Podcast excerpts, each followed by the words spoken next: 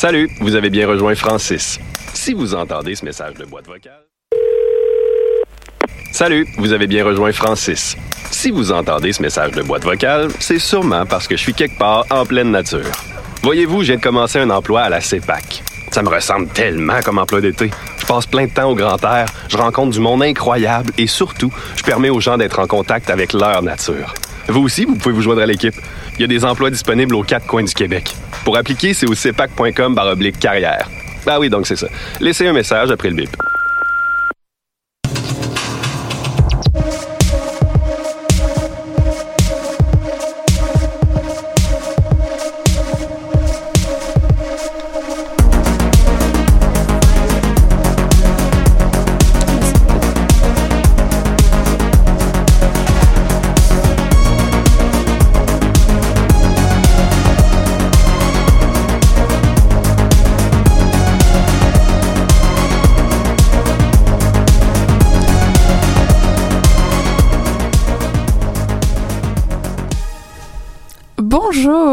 Bienvenue pour cette nouvelle émission de Dans les Arts.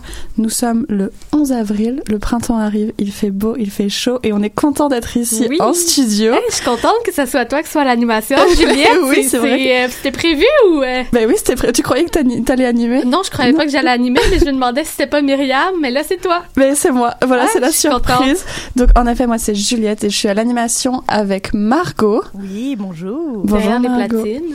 Et nous avons deux invités aujourd'hui. Nous avons Laurence qui viendra nous parler d'une pièce qui s'appelle À toi je peux tout te dire. Oui, en entrevue d'ailleurs avec euh, le, le scénariste metteur en scène euh, Hugo Turgeon qui a écrit la pièce. Merveilleux, quelle chance. Et nous avons une invitée en live avec nous Oui, pour parler de l'ouvrage Ce que j'aurais aimé comprendre plus tôt. Ce qu'on aurait Ce aimé qu'on aurait aimé comprendre plus tôt, un ouvrage des péripatéticiennes. Puis Exactement. tu viens nous parler au nom de, du Au nom collectif. du collectif, oui. Je vais essayer de faire mon mieux pour représenter notre collectif. ouais. Merveilleux, merci beaucoup. Par quoi veux-tu qu'on commence, Margot? Mais moi, en fait, c'est c'est comme c'est moi qui ai invité euh, Coralie pour qu'elle euh, vienne en ondes euh, nous parler euh, des péripapétiennes puis de l'ouvrage pour contextualiser un peu. En fait, euh, c'est- on s'est rencontrés le 8 mars dernier. Euh, Tout à fait, y je confirme. une- il y avait une lecture euh, qui était organisée au Louvre Gang, qui est un, un club, euh, un lieu euh, de pour faire du yoga. Eh oui, j'allais là pour faire du yoga. Ah oui, c'est Oui, c'était mon studio de yoga pendant un Ah. bout avant que je me scrape le dos puis que je puisse plus faire de sport. Puis tu vas plus du coup? Non, je peux plus. En tout cas, il y avait une lecture, centre. euh, il y avait une lecture euh, féministe qui était euh, qui était prévue ce jour-là. Puis c'était des lectures de textes qui étaient organisées avec euh, le magazine Femlu et les éditions Hurlantes. Oui.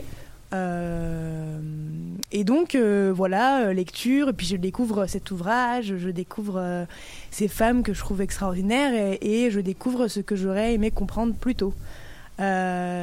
C'est-à-dire bah, des, comme une nouvelle façon de raconter, une nouvelle façon de, de- de raconter ce qu'on m'a toujours appris.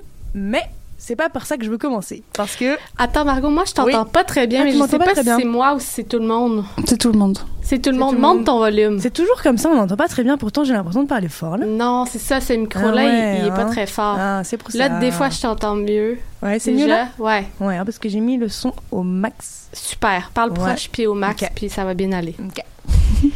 Alors du coup, on va, euh, enfin, on va euh, diviser un petit peu cette entrevue parce que Laurence a une entrevue entre nous. Coralie. Donc on Exactement. va diviser un petit peu euh, le temps.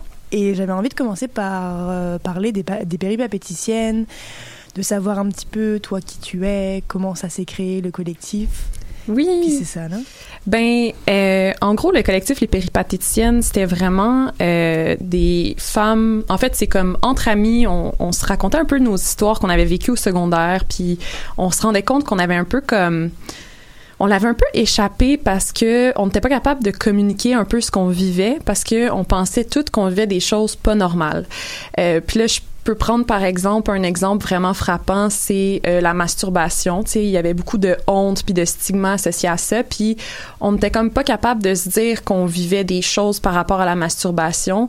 Puis on était comme crime, on aurait tellement été plus forte, on aurait tellement été comme moins stressée, plus acceptante de Ouais. nous-mêmes si on s'était comme parlé de ça entre nous. Mais il y avait tellement un gros stigma qu'on n'était pas capable de se raconter ça. On n'était pas capable de se raconter euh, nos relations sexuelles ou genre comment on se sentait forcé un peu parfois de comme Mm. faire certains trucs tout ça puis c'est vraiment me qu'on donnait des a trucs, excuse-moi, je voulais Oui, pas t'interrompre, ben mais j'avais cette discussion-là hier Ah! avec un ami euh, de gars qui me racontait un peu comment finalement les jeunes garçons adolescents quand ils découvrent la masturbation ils se donnent quasiment des trucs entre eux tu sais pour se Mhm. masturber puis mon dieu Les on n'aurait jamais fait ça là Hey, touche là va plus comme ça tu sais on Ouais. donnait pas de trucs puis c'est fou parce que là tu t'apprends mais t'apprends tellement plus sur le tard puis là finalement t'as des femmes qui découvrent à 50 ans ben il y a- il est jamais trop tard pour découvrir mais tu sais comment se masturber mais Mm. si on te l'avait appris plus jeune quand tu découvrais ta sexualité t'aurais tellement plus été mais Exactement. Ben c'est exactement ça. Fait que je pense que c'est pas un c'est pas un sentiment euh,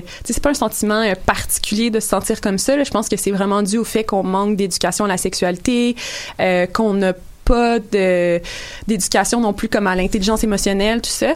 Euh, puis ben c'est ça, on, s'est comme rendu compte que ça avait comme pas de bon sens, puis on s'est un peu comme ouvert à, on a comme commencé à avoir des connaissances féministes, euh, puis lire des trucs, puis tout ça, puis on était comme ok mais faut qu'on fasse quelque chose. On peut pas rester comme ça. C'est pas vrai qu'il y a une autre génération qui va revivre encore la même chose que nous. Puis c'est comme ça, dans le fond, que les péripatéticiennes sont nées. On s'est dit comme créons quelque chose. Puis au départ, notre intention c'était d'aller dans les écoles, mais on s'est rendu compte rapidement que c'était un peu euh, idéaliste comme projet dans le sens que comme on n'avait pas vraiment les ressources pour faire ça. Mais ce qu'on s'est dit c'est comme hey on peut on vit des choses on a vécu des choses puis on peut les raconter. Puis moi je pense qu'il y a vraiment un grand pouvoir dans le fait de genre raconter ce qu'on vit. Euh, puis moi c'est pour ça que je me, je me situe beaucoup dans une posture comme euh, dans mes différents projets d'auto-dévoilement parce que je pense vraiment que c'est quand on, tu sais, c'est un peu la posture aussi des, des féministes, le, le, le privé, c'est politique. Ben, pour moi, Ouais. c'est ça, c'est comme, ben, quand on se raconte, quand on se dit qu'est-ce qu'on vit, on est capable de lutter collectivement contre les oppressions auxquelles on fait face, tu sais, puis le fait de se rendre compte que, tu sais, justement, tu parles, ah, avec euh, tel ami, euh, on s'est raconté ça, non, ben, tu te rends compte que t'es pas tout seul, puis quand tu te rends compte que t'es pas tout seul, c'est là que t'as envie de comme lutter puis faire changer les choses. Fait que ça a commencé comme ça, on était vraiment comme une toute petite équipe, euh, les péripatétiennes, on était quatre. Puis là, cinq ans plus tard, on est une trentaine de personnes qui, Wow. euh, puis c'est tout de manière bénévole, là, donc il y a personne qui est rémunéré dans comme aucun de nos projets, Euh, mais on est rendu une trentaine de personnes qui s'impliquent euh, dans différents projets. Donc on a parti, ben, ça a commencé avec un blog où est-ce qu'il y avait tout le temps, à chaque semaine, on publiait un texte avec une illustration originale. Maintenant, on a aussi, euh, on a lancé en 2020 euh, le podcast Les Dialogueuses. On a quatre saisons euh, jusqu'à présent où est-ce que l'objectif justement c'était de rencontrer, c'est vraiment de faire un podcast généraliste où est-ce qu'on reçoit des femmes de différents milieux et où on les reçoit pour qu'elles nous parlent de leur expérience de vie, euh, de leur domaine euh, de, de, de spécialité là, tu sais comme euh, je sais pas, on a reçu euh, une physiothérapeute spécialisée en douleurs vaginales. On a reçu Manon Massé qui nous a parlé de politique. Euh, on a reçu euh, euh, c'est des personnes de comme plein de domaines vraiment éclectiques puis je pense qu'il y a comme vraiment une force là-dedans de donner comme la parole à plein de femmes qui ont des expériences différentes puis qui ont des backgrounds différents. Donc ça c'est comme un, gros projet à nous. Euh, puis là ben c'est ça on, on a lancé le, le recueil que ça ça faisait quand même assez longtemps que je voulais qu'on mettre ça au monde puis que ça parce que c'est c'est bien le blog mais je pense que le format du livre ça apporte autre chose aussi puis c'est un peu ça qu'on essaye de faire générations aussi mais c'est exactement ça. Puis nous, c'était ça qu'on voulait faire avec ce livre-là. C'est on voulait vraiment comme euh, euh, le, le faire quelque chose qui allait être accessible autant pour euh, sais, moi, je me disais, je veux que ma grand-mère soit capable de lire, puis moi, je veux que la fille de 15 ans que j'étais soit capable de lire. Puis c'est pour ça aussi que ce livre-là, il y a beaucoup d'encadrés, mais on en reparlera plus tard, j'imagine, dans l'entrevue. Euh, mais bref, donc c'est c'est un peu ça, les péripatétiennes. On a aussi les, nos réseaux sociaux sur lesquels on, on essaie de faire beaucoup de publications, on essaie de faire euh, de plus en plus de la vulgarisation scientifique.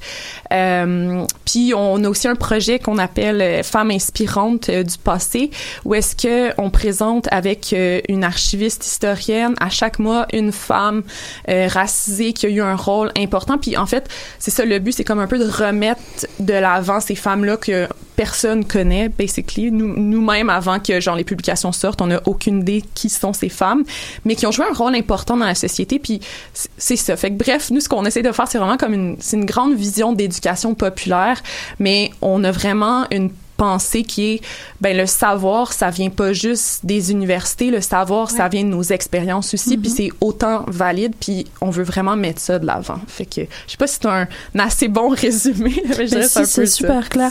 Puis ça me fait penser au- à tous les mouvements qu'il y a sur les réseaux sociaux Mm. où il y a tant de, témoignages qui ont été partagés et puis c'est un peu la, la même dynamique que ce que vous essayez de faire de ce que je comprends. Et c'est justement quand on partage ces témoignages là qu'on se rend compte que ce qu'on vit en fait c'est systémique. Là c'est pas juste Oui. de notre expérience c'est pas juste de, de notre petite vie à nous individuelle c'est vraiment ça s'inscrit dans quelque chose de systémique de collectif et qu'on est des centaines voire des milliers à, à vivre les mêmes expériences Exactement. Puis c'est vraiment comme nous c'était quelque chose. C'est même quelque chose quand on a des nouvelles autrices qui arrivent puis on doit leur dire comme non mais écris plus comme si tu parlais à un ami, comme moins dans le langage universitaire, vraiment comme si tu me parlais à moi. Puis pour nous parce que pour nous c'est comme ça qu'on va chercher plus les gens parce que je peux bien parler de c'est quoi un double standard puis d'y aller de façon super théorique pourquoi euh, telle chose est sexiste. Mais ça vient vraiment frapper plus l'imaginaire puis tu viens vraiment plus connecter avec les gens quand tu leur racontes ton histoire, quand tu leur racontes tes vulnérabilités, puis c'est là que tu viens chercher comme il y a comme quelque chose qui se passe chez l'autre que c'est comme ah, ok cette personne en avant de moi aussi c'est un humain une humaine puis elle vit des choses puis c'est pas juste ça, ça l'affecte personnellement puis, puis c'est là que c'est comme il y a une espèce de je pense qu'il y a comme une compréhension qui est comme possible puis, puis pour moi c'est vraiment important justement comme en tant que féministe de de raconter ces oppressions là puis puis de les, de les expliquer parce que j'ai l'impression que souvent de par une certaine posture ben on peut pas comme euh, il faut vraiment comme expliquer aux gens parce que des fois c'est pas évident pour quelqu'un qui a une posture extérieure qui a une expérience qui est différente de comprendre ce qui est vécu mais quand tu l'expliques en toute bonne foi puis avec bienveillance ben là peut-être que les gens vont être plus sensibles aux oppressions que tu vis puis ils vont avoir envie de changer les choses fait que c'est vraiment important pour nous ouais ça l'ouvre aussi vraiment beaucoup le, public cible. Je, fais un projet en ce moment qui porte sur la littératie. C'est fou. Mm. Tu sais, on est en ce moment dans une radio universitaire, on est tous des, des personnes scolarisées, mais Ouais. c'est pas vrai que ce discours-là doit. C'est une, c'est une infime partie de la population en réalité. Exact. C'est qu'on est dans notre bulle, mais c'est une infime partie de la population qui est au niveau universitaire. Donc déjà juste le mot dire, j'allais dire, ça démocratise le discours, mais juste le mot démocratiser, c'est pas nécessairement compris par tout le monde. Fait que si tu t'en vas dans double standard, dans, tu sais, des fois il y a des termes du, des études féministes qui sont très poussés qui font qu'il y a plein de personnes qui ne comprendront pas, Oui. qui ne vont jamais se sentir touchées par ça. Exactement c'est comme si tu oubliais complètement un pan de la population puis tu disais la, la le féminisme, la liberté sexuelle, tu sais la prise de pouvoir, ben ça s'adresse juste aux personnes qui sont hautement scolarisées.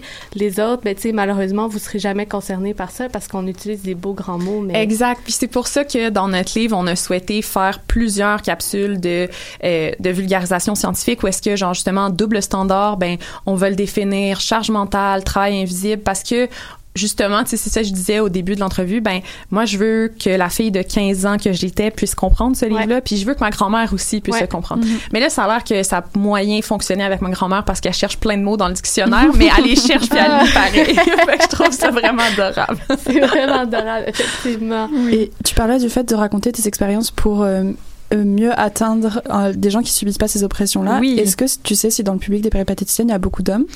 Euh, je dirais pas beaucoup, mais je sais qu'il y en a. Euh, mais je pense aussi, tu sais, c'est, vraiment une question de, de médium aussi, là. C'est pas juste comme le contenant, euh, dans le sens que, euh, ben, le contenu plutôt, là, mais dans le sens où, bon, Instagram, on le sait, c'est déjà une plateforme qui est majoritairement féminine. En tout cas, la dernière fois que j'ai checké les statistiques. Fait que comme de base, Ah, c'est vrai, je savais pas. oui, c'est ça. Il y a plus de femmes que d'hommes sur Instagram. Fait que déjà, de base, ton audience est biaisée. Puis nous, ben, évidemment, le, le contenu qu'on fait intéresse plus les femmes. Fait que je dirais sur Instagram, il y a un 10% d'hommes qui nous suivent versus 90 de femmes. Mais ce qui est déjà cool. Oui. Puis euh, le podcast, j'ai pas les statistiques, mais je sais que c'est quand même plus partagé homme-femme. Fait que déjà, tu vois qu'il y a comme une différence entre les différents médiums.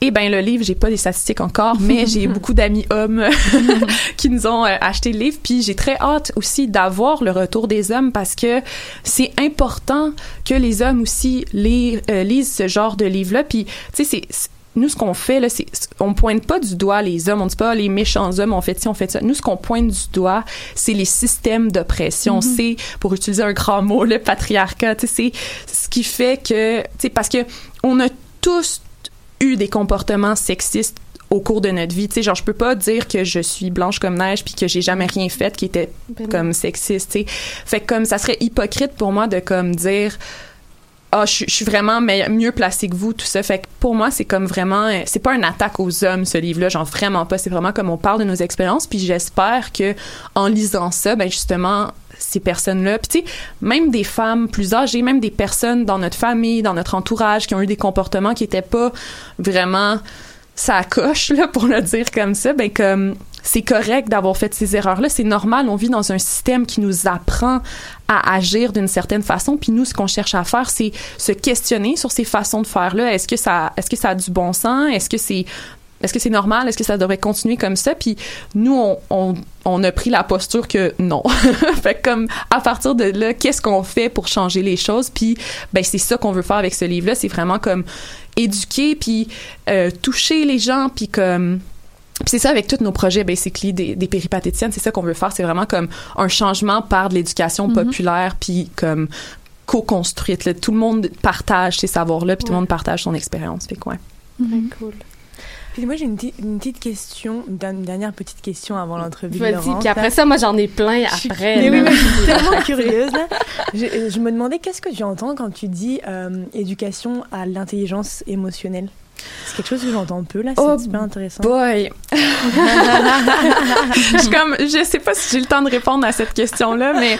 Ça va Euh, encore un comme- petit 4 Un minutes. petit, ok, 4 minutes. Ok, me prend je- quatre je- minutes. Ok. Et- Ben, ce que j'entends, c'est que euh, ben les émotions, tu sais, c'est comme c'est quelque chose qui existe dans la vie. Puis on dirait qu'on se fait pas apprendre c'est quoi, tu sais, puis que en tout cas moi, mettons de mon expérience, puis tu sais là je réalise comme avec ma avec comme en ayant fait de la thérapie, en ayant lu plein d'ouvrages féministes, je suis comme OK, moi dans le fond mon objectif pendant des années, ça a été de ne jamais montrer que j'avais d'émotions. Puis pourquoi je voulais jamais montrer que j'avais d'émotions, mais parce que cette posture là, ça faisait ça me faisait vraiment comme c'était comme ah ben je, je me rapproche d'être ce qui est un homme, puis un homme c'est ce qui est le plus cool dans la société, fait que ne pas femme, montrer faible, ça c'est ça. Fait que si tu pleures, wesh, dégueu, tu sais, comme, ah, c'est faible, ah, c'est, tu sais, comme, ah, vulnérable, tout ça. Puis, en fait, c'est comme, c'est vraiment paradoxal, mais c'est comme, quand tu décides que tu les vis, ces émotions-là, ben, comme, soudainement tu te mets à aller mieux puis genre elles te dérangent moins longtemps ces émotions là puis puis tu sais c'est tout en lien justement avec comme la communication. Puis tu sais c'est comme c'est c'est puis c'est c'est fou à quel point c'est tout comme engrainé dans ce système là justement. Fait que c'est comme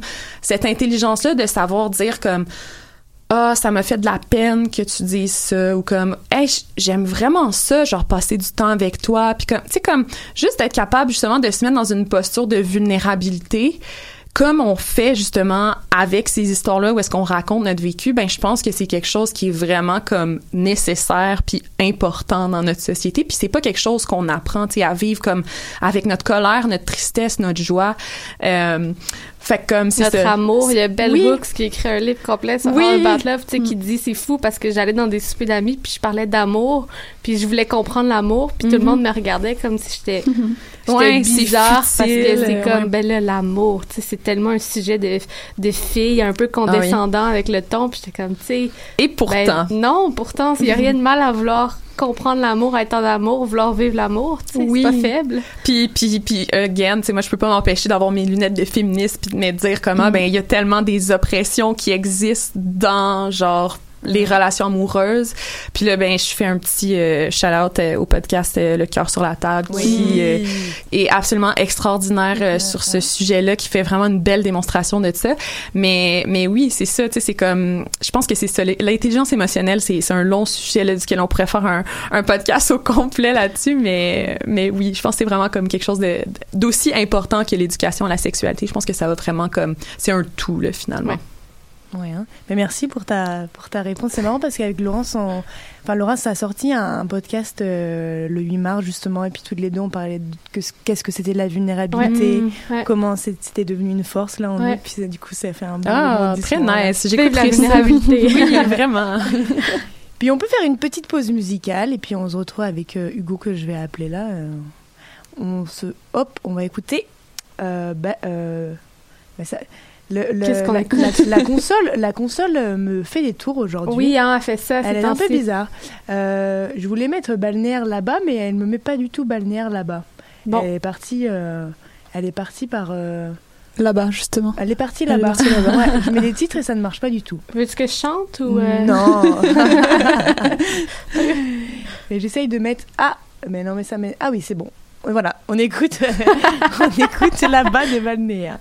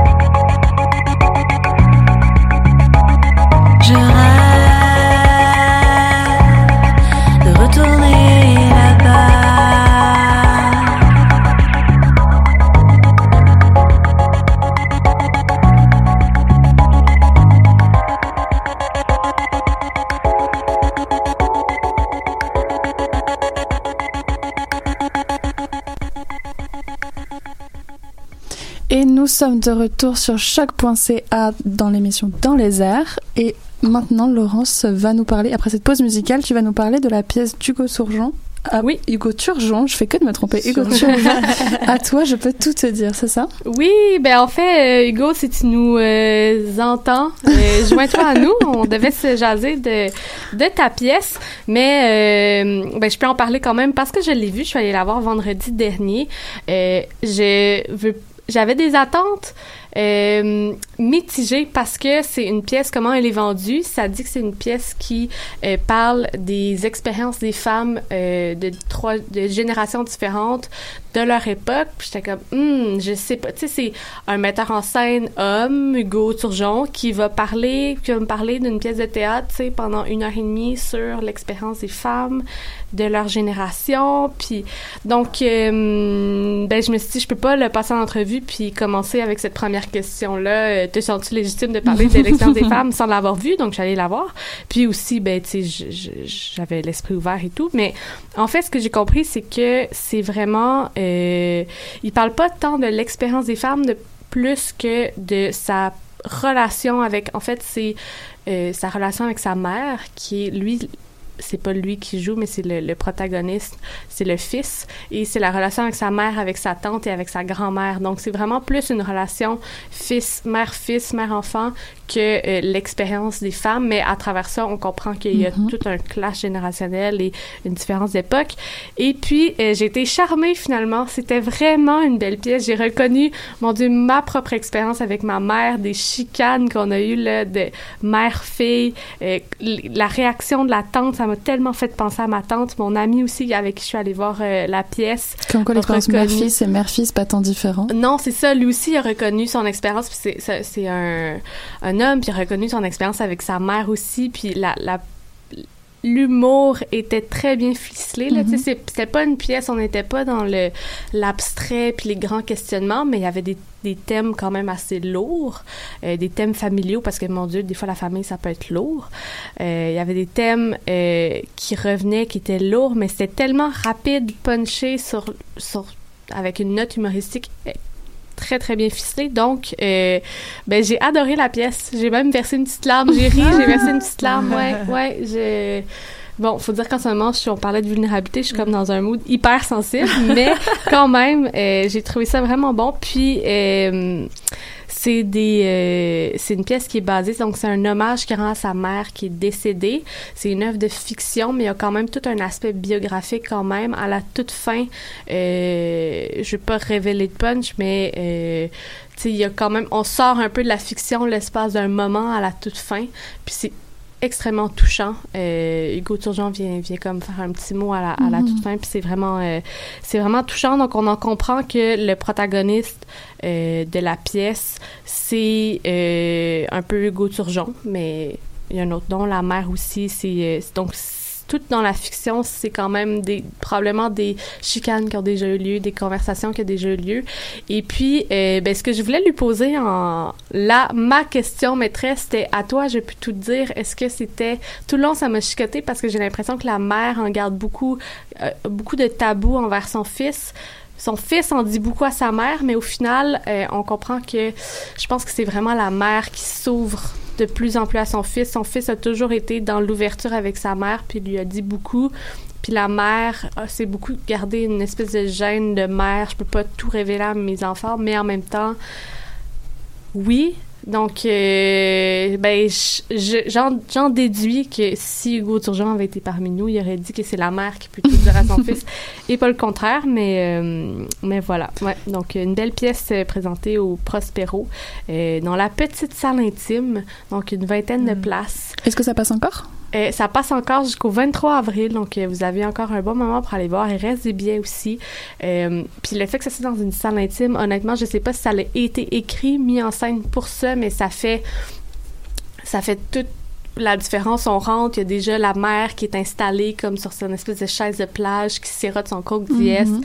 Puis là, on jase, puis tu sais, elle est là, puis elle se met du vernis. Bref, je veux pas non plus tout euh, dire la pièce, mais tu sais, la pièce est déjà commencée avant qu'on rentre, puis on est dans une petite salle intime, donc c'est c'est vraiment... euh, J'étais charmée. Écoute, je, je m'attendais à rien de cette pièce-là, puis finalement, j'étais charmée. C'est une belle surprise. Ouais, vraiment une belle surprise. Quand tu dis que ça parle de l'expérience des femmes, donc c'est c'est tro- c'est trois générations de femmes. Oui. C'est leur expérience dans quel domaine? Est-ce Euh, c'est c'est beaucoup la relation. Ben, en fait, il y a jamais, euh, à part le personnage principal, on ne rencontre pas les oncles, on rencontre pas, Mhm. mais ils parlent quand même de leur relation avec leur mari. Donc, euh, puis leur relation entre elles. Par exemple, la mère, la, la, la mère a une relation très tumultueuse avec la grand-mère, mais la grand-mère, on comprend un peu d'où est-ce qu'elle vient de par son époque, puis euh, pourquoi des fois elle peut être aussi rough avec ses filles, fait Mhm. qu'on s'attache. Euh, donc il y a toute cette, mais c'est tout le temps raconté sous, euh, à travers ce qu'elle dévoile à leur, à son petit, par exemple la grand-mère ce dévoile à son Mhm. petit-fils, ce que la Mhm. mère dévoile à son petit-fils. Donc il n'y a pas la prétention, ce que je craignais, de mettre des mots dans la bouche.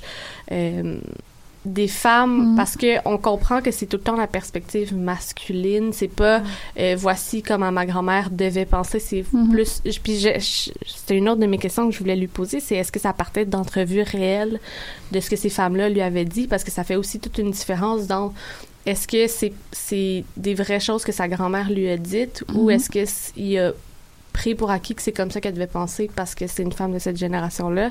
Ça je le sais pas Euh, mais j'ai de comment ça a été écrit, j'ai vraiment l'impression où c'est un les deux là, ça peut être un excellent scénariste, mais j'ai vraiment l'impression que ça part d'entrevues réelles ou de, de conversations réelles parce qu'il y a des choses que c'est comme tellement des petits détails qui font que ta grand-mère est ta grand-mère ou ta mère est ta mère que ça s'invente quasiment pas, sais, des chicanes de même, je veux dire moi c'est des chicanes que j'ai eues avec ma mère pour vrai, puis ça s'invente pas, tu sais.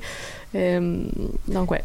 De ce que tu racontes, j'ai l'impression que les personnages, donc dans la fiction, dans la fiction, existent à travers les relations qui les lient, Mhm. mais comme ils ont, de ce que je comprends, ils ont pas de, je veux dire, à part ce qu'ils racontent et ce qu'ils vivent entre eux, ils ont pas d'intrigue à eux-mêmes de chaque, de chaque côté?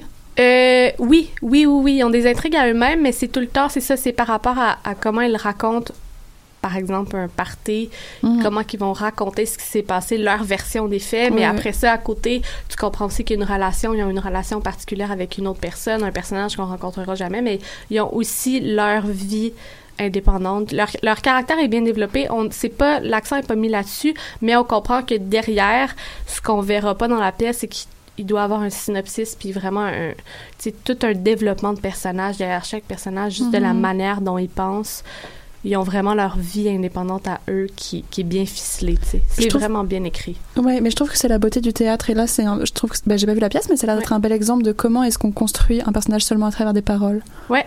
Et seulement à travers genre des liens entre plusieurs personnages parce pas que besoin d'avoir une scène qui, qui est spécifiquement à propos de ce personnage-là Ouais. pour comprendre toute la dynamique. Par exemple, la tante n'a pas de scène vraiment à elle, mais mon Dieu, que moi, ça m'a paru un des personnages les plus complexes de Mhm. l'histoire parce qu'elle paraît un peu comme pas toute là, un peu superficielle, elle est très frivole, elle chante du karaoké beaucoup trop fort. Ben finalement, elle a l'air d'avoir un passé, mais on le sait pas. Mais dans sa dans son dans l'interprétation que la comédienne en a fait du personnage, elle a l'air d'avoir un passé vraiment comme complexe là, tu sais, Mhm. elle a pas c'est pas juste une madame qui boit trop de pina colada puis qui, qui chante trop fort, tu sais, elle a toute une expérience derrière elle, un bagage puis tu le comprends dans sa manière de jouer puis dans sa manière de s'exprimer. Moi aussi que ça doit être très bien joué aussi. Mais oui, moi, je, je, je levais la main derrière Ouais, moi. je te- je- derrière je ma te régie. regardais pas. Je dire des choses. Non, parce que ça, ça, ça fait résonner pas mal de choses euh, en moi. J'ai lu un, un rapport euh, la semaine dernière euh, qui a été écrit par l'Espace Go, puis un autre organisme euh, qui relate en fait de la place des femmes dans le théâtre. Mm. Puis la grosse conclusion, c'était finalement euh, les femmes sont toujours reléguées à ce qui est euh, ce qui relève des sentiments, puis les hommes sont toujours comme ont toujours la place pour parler de ce qui est universel. Et puis, ça me fait vraiment du bien d'entendre que finalement aussi, il y a une part de subjectivité euh, dans ce que a écrit, enfin dans ce que semble avoir écrit Hugo. Ouais. Puis cette subjectivité-là, ça rejoint à ce que tu disais Coralie tout à l'heure, finalement sur euh, j'écris, je parle à un ami et je rends pas forcément universel ce que j'écris, Ouais. mais en tout cas, j'inclus ma subjectivité pour vous faire part de quelque chose, ce qui est à apprendre aussi, mais ça fait du bien en tout cas d'entendre que euh, les hommes, enfin que Hugo a pas forcément écrit sur quelque chose d'universel, mais quelque chose qui lui appartenait. Exact. C'était pas voici les mères comment C'est elles ça. agissent, c'est Mhm. voici la relation. Puis c'est à travers une œuvre de fiction quand même, mais je pars. on Puis c'est tellement assumé parce qu'il il dédie à la fin, tu sais, une espèce d'hommage à sa mère. Donc tu comprends là que c'est vraiment sa relation avec sa mère. Donc c'est tellement assumé que c'est subjectif. Voici ma relation que j'avais avec ma mère. Après, tu sais. J'en ai fait une pièce de théâtre, mais ça peut être complètement différent. Ma mère est pas la tienne, tu sais, mais vous avez accès à ma vie Mais puis un peu. finalement, comme ça t'a touché et comme ça a touché la personne avec qui t'es allée, ça montre que ben, c'est quand même ça rejoint. Ça revient l'entrevue que Oui, ça oui. la même Mais que moi, de tu vois, raconter, tu sais. Je pense que si je peux me permettre, là, je, je trouve que dans le dans tu sais parce que tu disais euh, que c'était comme c'était pas quelque chose d'universel, mais moi je pense que quand justement tu vas dans le hyper personnel, Mhm. c'est là que ça devient universel. Tout Tu l'as dit toi-même, je reconnaissais la relation avec ma mère, tu sais comme c'est comme mais c'est ça, c'est parce que genre l'auteur est allé dans le tellement personnel que ça devient comme quelque chose que tout le monde peut euh, comme comprendre, relier, faire des Ouais. liens avec sa- ses propres expériences. Moi je trouve qu'il y a quelque chose de vraiment beau puis magique là-dedans là, finalement. Absolument. Panayotis. Pasco à Paris, il a fait un spectacle sur la sa relation avec son père, puis il disait en entrevue que plus dans ses spectacles il allait dans l'intime et plus il y avait des personnes qui se reconnaissaient dans ce qu'il disait. Ouais. Parce Voilà. que la team est politique. Exactement. tu sais, c'est des petits détails. Je veux dire, ce qui, moi, m'a parlé, c'est un détail Mm. que l'autre personne ne va pas nécessairement y avoir parlé parce qu'on n'a pas les mêmes mères, mais t'es tellement allé dans le, le petit, le petit détail qui fait le personnage, c'est la couleur du personnage.